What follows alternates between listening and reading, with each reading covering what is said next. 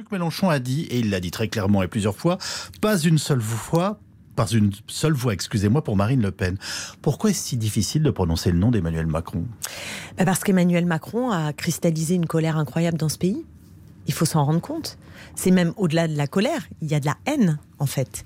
Et la, entre le candidat Macron en 2017 qui promettait d'être un rempart face à l'extrême droite et la politique qu'il a menée depuis cinq ans, la façon aussi dont il a méprisé notamment les catégories populaires, les mesures concrètes qu'il a prises pour les plus riches contre les plus pauvres, euh, les mesures liberticides aussi, très fortes, ça fait quand même un cocktail qui est un cocktail euh, qui, en effet, suscite de la haine. Et ça nous met dans une situation de danger incroyable. Parce que bah, c'est une situation de danger. Qu'est-ce qui fait qu'il arrive en tête alors? D'abord parce qu'il a siphonné la droite, et quand vous regardez euh, le résultat de Valérie Pécresse, vous comprenez qu'une partie de la droite classique euh, a été aspirée pour euh, éviter sans doute l'extrême droite au pouvoir, pour faire, masse au premier tour. Mais attention, il ne faut pas que Emmanuel Macron imagine qu'il a été la dernière fois majoritaire dans le pays mener à bien sa politique, ou qu'il pourrait l'être, même, l'être même s'il gagnait.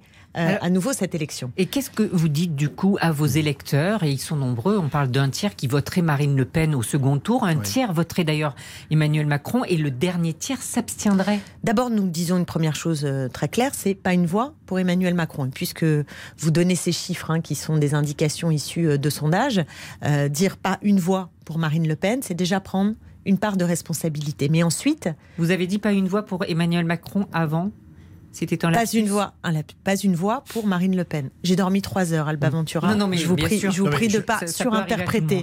Euh, non, c'est particulier là quand même. On a fini à, à 2 heures du matin. On ne fera pas de psychanalyse. On voilà, bien. Voilà. Non, non, pas une voix pour, euh, pas une voix pour Marine Le Pen évidemment, et ça a été répété euh, quatre fois par Jean-Luc Mélenchon hier soir. Donc il y a aucune ambiguïté sur ça, et il n'y a pas très d'égalité entre Marine LePen et Emmanuel Macron.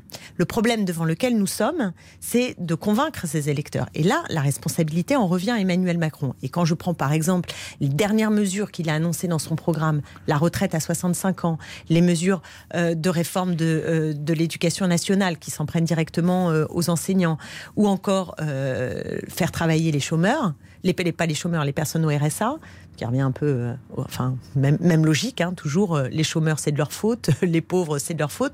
Vous comprenez bien que c'est pas de nature à mobiliser un électorat populaire. Et c'est pourquoi je dis qu'Emmanuel Macron nous met dans une situation de grand danger, parce que moi je ne veux pas de Trump à la française, de Bolsonaro à la française, d'Orban à la française. Je vous le dis franchement. Ça c'est Emmanuel Macron, ça?